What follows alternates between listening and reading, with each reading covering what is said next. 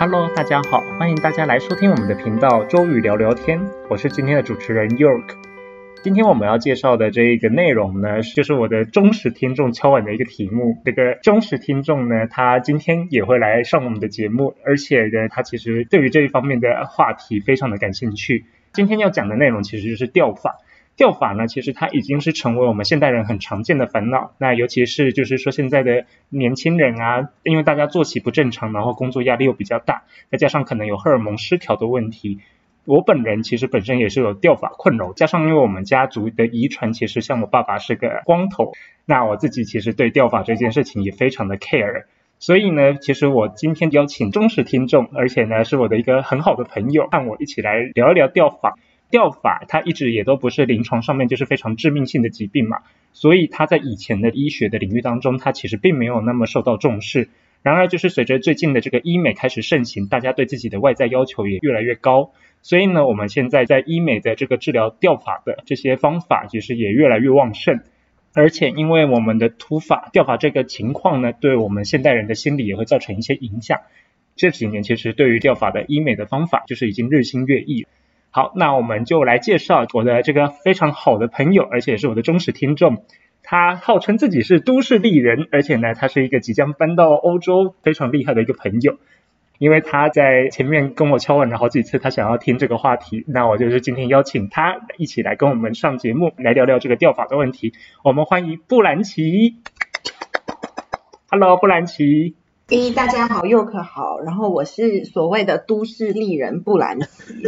就是一直以来就是从小到大我都一直比较喜欢住在那种大城市嘛。然后我其实跟 York 一样，就是之前也是在我之前也在上海工作。然后大概未来的几个月呢，我会有这个计划要搬到欧洲一个比较乡下的地方。所以呢，最近大概有大半年的时间，我都钻研在研究，就是怎么样能够自己想办法 manage 好一个，比如说没有 salon 啊，然后没有医美可以做啊，然后没有保养可以用的这种环境下，我要怎么样？就比如说透过买一些市售的产品。可以维持我都市丽人的形象。哇，这真的很重要。而且弗兰奇，因为我知道你之前就是生活在这种大都市里面。如果说你要做头发的保养，基本上可能就是到一个美容的 salon 啊，或者是做那个头发的保养的 salon，其实是蛮方便的。那你现在又搬去这个欧洲的一个小镇上面的话，就变成说很多事情你都要靠自己来了。对，所以呢，就是我特别想了解这个话题，因为说实在的，就是。这个问题呢，我在我很多不同的朋友圈里面都有提出来问过，只要是女性朋友，男性朋友因为我不好意思问就没有问过，但只要是女性朋友的朋友圈呢，只要我说，哎，大家有推荐可以让头发看起来比较蓬。看起来比较不塌，或者是说可以减少掉头发的这种洗发产品，或者是这种营养液什么的，其实都会获得广大的回响。真的。但是这个广大回响呢，通常都是，嗯，我有用过洗发精 A 或 B 或 C，但是我也不知道有没有用。然后一般来说，大家就会说，最有效的办法就是装一个假发片，这样子就看起来颅顶比较高。对，然后呢？但是我也在网上看到很多那种算是搞笑的视频吧，就是比如说在上海迪士尼坐床，就有人一坐假发片就飞出去了，哇塞！这种视频，那个，所以我觉得还是要靠自己，然后就是想办法减少落发，然后最好的话就是还是可以有这种什么颅顶蓬松，有一个专有名词叫做。好像是头发可以包住你的脸，看起来脸就会比较小。哦，嗯，啊，大家会比较考虑到，就是说你的发型可以让你的脸显得小啊，或者是让你的脸就是看起来比较稚气一点，其实是大家很重要的一个追求。那在男生也是一样，其实男生的掉发问题绝对不亚于女性，因为男生的有这种雄性秃的问题，基本上其实占整个人口比例大概有百分之十人口的基数。所以呢，其实，在男生脱发的问题，男生其实担心的程度并不亚于女性。而且我记得，在我以前大学时候啊，大家光是为了研究这个掉发的问题，当时在市面上只有几款比较知名的防掉发的产品，大家都是趋之若鹜。然后那时候 Costco 只要一有卖，大家马上就跑去排队抢购。所以其实那时候光是我们在聊到这个话题的时候，它一直都是我们非常热门的一个话题，而且到现在都历久不衰。嗯，就近就比如说我自己洗完头或者是梳头发，嗯，然后其实每天我基本上都一定要用吸尘器稍微吸一吸，不然我就会觉得好像发生了什么命案，就是地上都是掉下来的头发。当然，可能长头发女生感受会更深，对，就是会觉得嗯很不好，就地上很脏乱，然后或者是说就会怕这些头发会塞住浴室的下水道啊嗯。什么的，所以就是到底怎么样能判断自己是不是已经有这个需要去治疗，或者是说只是自己单纯觉得好像掉了很多头发？OK，其实呢，临床上面判断方法就是叫带子针。带子针的方法呢，就是说它会让你连续七天，然后把你所有会掉头发的地方，像是这个下水道的排水孔啊，或者是你的梳子上面，把所有的头发都收集起来，然后放到一个这个假链袋里面，连续收集七天之后呢，然后他会去看看你这个每天掉发的数量。一般来说，我们平常人如果说每天掉发的数量在一百到一百五十根以内，都算是正常的。但是呢，如果说你的掉发的数量开始超过一天一百五十根的话，它其实可能就会属于就是在一个掉发的活动期，这样子医生就会诊断，就是说那你确实是有严重掉发的情况。另外呢，我们常常说头发大概是三千烦恼丝嘛，其实呢，我们的头皮一般在亚洲人来说的话，我们的头皮大概会有十万根的头发，而且是带色素的头发。但另外呢，就是我们的那个头发的一个密度啊，在每平方公分大概有一百二十根。所以其实，在亚洲人头发看起来，如果今天你开始有这个脱发的一个状况的话，你的头皮显露出来，其实会比其他欧美人看起来会更明显的。哦，因为发色的关系是吗？对，是的，而且呢，因为亚洲人的头发其实是比较粗的，尤其是它的直径比较大嘛，所以呢，如果你今天头发这个区域的发量比较稀疏或者是比较细的话，你的头皮露出来就会比那个欧美的人看起来会更明显一点。那一般导致脱发，或者是说甚至于到刚刚说的已经是活动期的这种脱发，嗯，会有哪些原因呢？我们现在最常见的一个掉发的原因呢，主要是雄性秃。那雄性秃的成因呢，它其实是因为有家族遗传的关系，再加上就是有雄性荷尔蒙。那一般来说啦，雄性荷尔蒙其实并不是只有男生的身体有，其实女性也会有那个雄性荷尔蒙。我们如果说因为你的头皮上的头发，它是对雄性荷尔蒙是比较敏感的，所以当我们的雄性荷尔蒙睾酮转化成二氢睾固酮的时候，它就会让我们的这个头皮的毛发开始脱落。那如果说毛发它是对二氢睾固酮比较敏感的，那我就会让头发提早进入它的一个休眠期。那休眠期之后，它就会开始脱落了。嗯，那这个的话，应该是需要另外再去医院做检测吗？还是怎么样？啊、其实一般来说，医生都会直接问你的家族遗传史。那如果说从你的祖宗十八代，从爸爸到爷爷，然后再往上问，发现你的男性的家属都有雄性秃的一个情况的话，那基本上十之八九你是逃不掉的了。所以雄性秃有专指就是哪些区块的掉法叫做雄性秃吗？有的，一般来说，雄性秃它有很典型的两种模式，一个就是地中海，然后另外一个就是 M 型秃。地中海和 M 型秃，它基本上就是说，如果我们看到这两个的其中一个模式存在，或是两个同时存在，十之八九都是雄性秃，也逃不掉了。因为其他的这个掉发的情况的话，它就不会有这么典型的一个象征。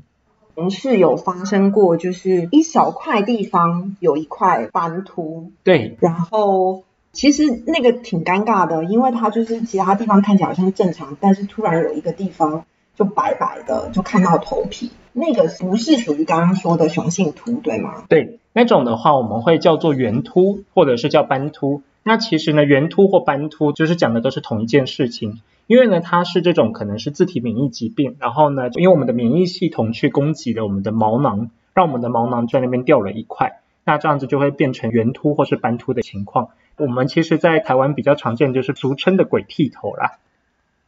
哦，那我觉得我应该也不是雄性秃，也不是圆秃，可能也没有到活动期。那我就只是单纯希望可以减少脱发，或者是说让我的头发看起来更加的蓬松茂密的话，呃，反正我自己我可以分享一下我自己，就是有使用过一些不同的洗发精啊，然后可能是别人推荐或什么的，然后我感觉他们脱离不了一个简单的概念，就是刺激头皮的血液循环，对，就比如说生姜啊，或者是比如说咖啡因啊，然后还有一些所谓号称天然的一些，我也不知道是什么的植物萃取，金鸡钠呀这些的。OK，然后就是这些东西具体到底是有没有效果啊？其实如果说像布兰奇刚刚提到的这些成分的话呢，我们如果可以促进头皮的血液循环，它是有机会让我们的毛囊长得比较健康的。因为其实像我们之前有提到，像雄性秃，它是因为我们的荷尔蒙它去攻击我们的毛囊，让我们的毛囊变得比较细小。但是呢，像有一种叫脂漏性皮肤炎的皮肤病啊，它会变成因为我们的皮肤上面的细菌，就是头皮上面的一个细菌叫马拉色菌，然后呢，它会因为分泌大量的代谢废物，导致我们的头皮有发炎的一个情况，让它呈现一个炎症啊，然后血液循环不好的状况，让我们的毛发会大量的脱落。所以其实像布兰奇刚刚提到的这些产品，有些东西它确实是可以促进我们头皮血液循环，然后让我们的头皮的毛囊的环境改善的话，它确实是可以防止我们掉发的。我可以分享一个，就真的是昨天刚发生的事件。嗯，就是前两天我去阿里山旅游嘛，哦，然后就是通，因为我是包那种迷你的精致团，嗯，你看都市丽人就是要去精致团，然后呢，这个下山之后呢，这个司机就说啊，那大家我们要去那个下车上厕所，对吧？对？然，后就带到了一个这个所谓的观光果园，哦要去上厕所。嗯，然后观光果园呢说他们主要种植的这个水果是芭辣，就是因为它是在嘉义的，嗯等于是阿里山山脚下这样子。对。然后呢，拔辣呢，就是除了拿来吃之外，现在说它的这个拔辣的叶子跟它的那个芯也拿来做洗发精，说哦里面有有效成分是可以天然的防止脱发。然后我真的不是开玩笑，跟我同行的小伙伴，嗯，呃，一个非常追求拍各种网红美照的美女，OK，立马就下单买了一罐洗发精。所以我就觉得这个对于我们女性同胞来说，确实还是非常关注的一件事情。真的，对，呃，我觉得这种东西就是你很难去量化它到底有没有效，因为它也不可能拿来做真正的一些什么临床研究啊嗯之类的。那目前的话，市面上有没有那种是真的有一些政府机关嗯合可的，然后可以拿来做这种外用型，就是脱发的治疗的一些产品？有的，其实像布兰奇刚刚提到的啊，我们在治疗掉发的药品当中，其实像米诺地尔，它是一个在美国 FDA 已经认可合可掉发的外用剂。因为呢，米诺地尔它的原理呢，它是可以减少我们的雄激素去转化成这个二氢睾固酮，然后去供给我们头发的成分。那现在呢，其实米诺地尔它在百分之五的浓度以下的话，它是可以核准就是在 OTC 就是开价商品可以使用的成分。所以呢，你会发现，就是你可以在各大药妆超市其实可以买到含有米诺地尔的这个洗发精啊，或者是外用涂剂。那基本上呢，它都是可以帮助我们去促进毛发再生，然后呢，就是说它也不需要这个医生的处方，你就可以直接使用。那米诺地尔它本身啊，最初其实它是用作口服，然后抗高血压，还有就是去帮助平滑肌的血管扩张的用药。不过呢，就是说它的作用机制啊，现在其实还不是很清楚。那研究其实有表明说，它对我们的皮肤可以帮助我们促进这个头发的细胞分裂。那这样子的话呢，它是用这种非激素的作用，达到可以延长毛发的存活时间，然后并在体外就是诱导我们的毛囊增殖。之前的这个学术研究上面也提到，就是说可以看到米诺地尔在男性的身上拔下来的这个生长期的毛球啊，它有表现出去增殖的一个增加。我在小红书上也有刷到过，还蛮多博主在用那个米诺地尔，然后嗯，我比较常看到，因为我自己没有使用啦，嗯。但是我也比较常看到好像会有几个问题吧，嗯。或者说几个大家要注意的地方，一个就是好像很多博主都说会很难涂，就是尤其是那种涂剂、营养液之类的东西，就说很黏，很难吸收。然后还有一个好像比较常出现的问题，就是说你肯定是涂在你想要长的地方嘛，嗯，但是就怕万一，比如说涂到了一些你不想要长的地方，或者是比如说太靠近脸部，对，那可能是不是就会变得长出很多毛？对。然后我还有看过有博主说什么，他用了几个月之后，再用就没效了，就好像是不是那种抗药性啊，还是什么的？OK，然后其实像刚刚布兰奇提到的问题啊，我自己本身有在用米诺地尔啊，所以我可以分享一下我的经验。米诺地尔它确实它现在的一个剂型，因为它要让它留在头皮上嘛，所以它其实会用很油的一个溶剂去把它溶在我们的这个溶剂里面。那它这样子的话，才可以确保就是说它的成分可以均匀的涂抹在我们的头皮上面。那一般米诺地尔我们的使用的时机呀、最好是说你把头皮洗干净之后，就是你洗完头之后，然后把头发吹干了，然后你再把这个米诺地尔涂上去。所以涂上去的时候，你会觉得你的头皮油油的，这个是很正常的。我通常会建议就是说，我是睡前就是洗完头之后，然后就把它涂在头皮上。第二天起来，如果觉得头皮油油的不舒服的话，你可以再把它洗掉。不过呢，我自己的经验是，那个因为它油油的，很适合拿来当做一个定型的工具，所以呢，我会把它当发油来使用。然后呢，因为它确实很油啊，我会真的很建议你用手擦完之后，其实你是需要用那个肥皂把你的手洗干净的。因为真的米诺地尔，如果你涂在你不想要长毛的地方的话，它确实有可能会促进你就是不想要长毛的地方的毛发会变粗，而且呢，就是说那边的头发可能会变得比较浓密一点。所以如果说在使用米诺地尔的时候啊，一定就是尽量涂在你想要生发的区域，其他的地方就是尽量不要去涂到。当然啦，就是说米诺地尔现在它的价格也不算便宜，所以你也不会想要浪费它涂在你不想涂到的区域。这个我会建议就是说你稍微比较谨慎的去使用，然后呢专注的涂在你想要生发的区域就行了。那第三个就是说，呃会不会有抗药性的这个问题呢？一般来说，米诺地尔它在使用的一个初期的三个月呢，它可能会导致你有一些不健康的毛发先脱落一轮。那这个不健康的毛发脱落一轮之后呢，它会再长出新的毛发来。所以呢，就是米诺地尔在使用的时候，可能大家会觉得说，哎，用了一段时间，怎么好像没看到效果？那其实不用着急，它的效果是因为你要先把不健康的毛发脱掉一轮之后，然后开始再促进你新的毛发去长出来。那这个长出来的毛发就是比较健康的毛发。这个健康的毛发它要长出来，就是说它从这个细毛到变成比较粗的毛，大概也要半年到一年的周期。所以这个其实是不用着急，而且米诺地尔在皮肤科医生的推荐是说你是要长期而且坚持使用的，这样才可以确保说你的毛发是可以一直维持在这个健康的环境状态。因为米诺地尔曾经有研究指出，一旦你停用之后，可能你过个半年到一年，你原本就是靠着米诺地尔维持住的毛发，它可能会再度脱落，然后呢，就是接下来又会变成不健康的毛发取代了健康的毛发长出来。哦，那这样就是要一直使用，到底有没有其他那种可以比较一劳永逸，用一次，然后可能就或者说用几次，一段时间之后可能就可以维持很久，然后不用一直反复涂，因为刚刚也说嘛，那个米诺地尔涂上去很油，对，我觉得对女生来说，如果头发看起来油油的，就形象好像不是很好，有别的办法吗？有的。现在呢，其实在这个手术上面呢，已经有使用这个植发手术，可以帮助我们把头发达到一个重新分布，就是 redistribution 的一个效果。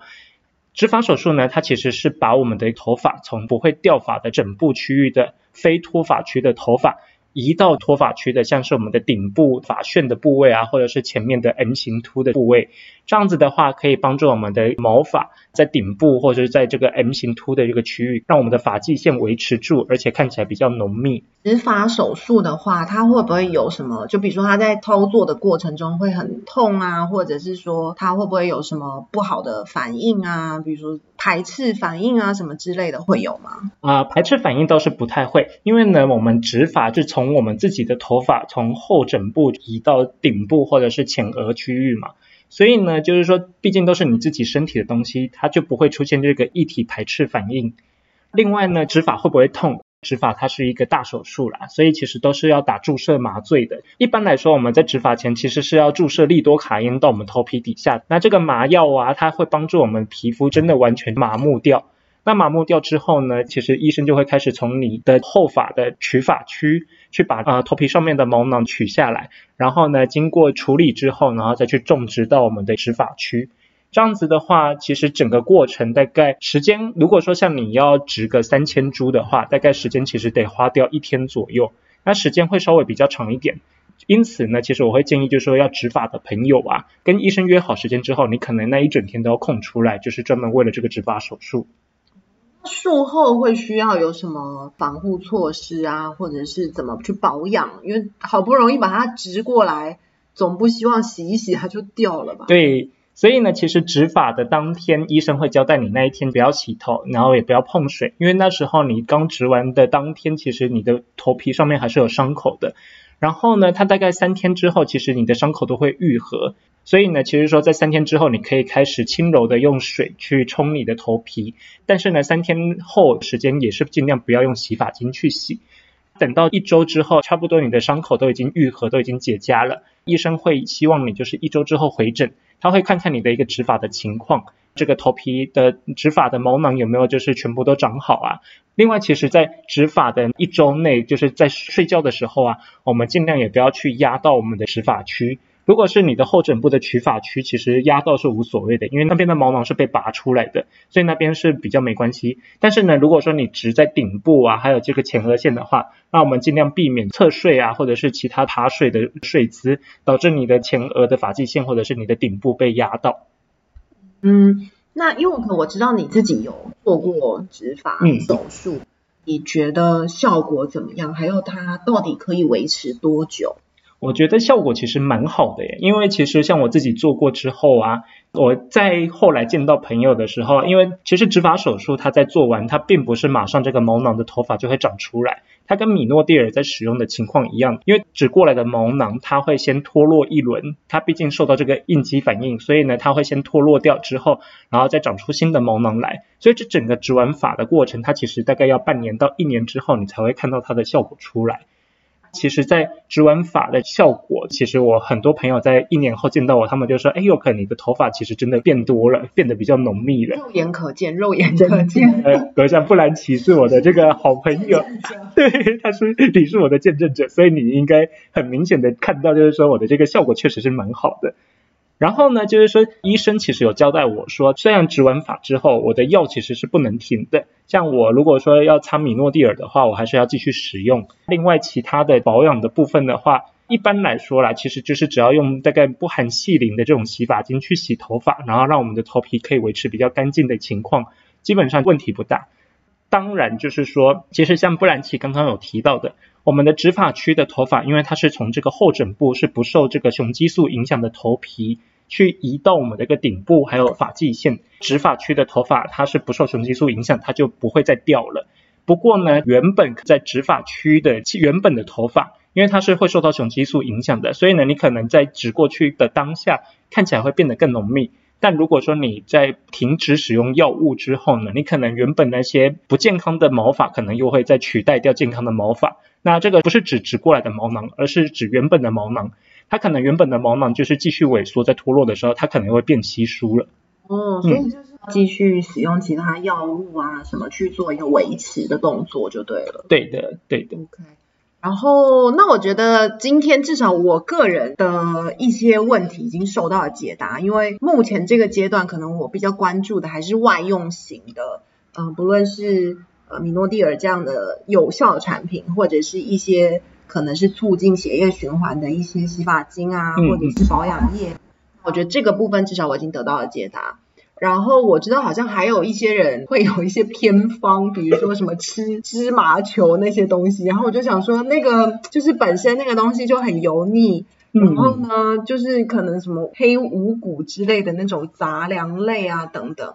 就是有什么样真正的健康产品或者是营养产品是目前有证实是对于嗯头皮的保养或者是说减少落发或者是促进。头发生长是已知真正有效的吗？目前其实，在国外有一些文献啊，他们有对一些健康食品有研究。那其实呢，像在聚棕榈还有生物素，在这个国外的一些研究当中发现，就是说聚棕榈其实可以帮助我们的头皮的毛发变得比较健康，而且变得比较粗。你知道那时候我以前在大学时候，因为我也受到这个脱发的困扰嘛，当时我就是上 PTT，然后去爬了一遍的文，然后大家都会非常推荐说使用这个聚棕榈胶囊搭配这个生物素的胶囊使用的时候呢，它可以帮助我们去长出粗的毛发，让我们可以达到毛囊维持在一个比较好的状态。所以呢，其实我现在本身知道就是说有文献支持的就是聚棕榈还有生物素这两个东西。嗯，OK。